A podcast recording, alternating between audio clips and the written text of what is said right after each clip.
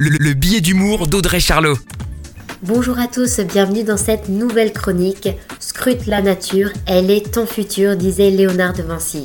L'océan est riche d'organismes surprenants et pour rappel, c'est là qu'est née la vie il y a 3,8 milliards d'années. Vous le saviez peut-être pas, mais il regorge de molécules susceptibles de tacler les plus grands défis sanitaires de notre époque, tels que les cancers, la maladie d'Alzheimer ou encore le diabète. Il faut observer pour comprendre, étudier, imiter. C'est le but de la méthode du biomimétisme. Observer, copier, reproduire. Alors direction les fonds marins, on ouvre grand les yeux et le voyage commence.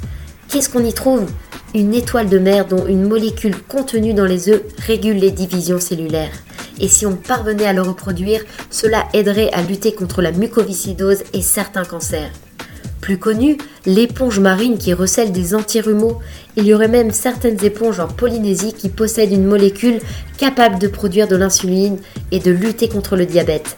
Et saviez-vous que c'est au hareng que nous devons la trithérapie utilisée dans le traitement du sida?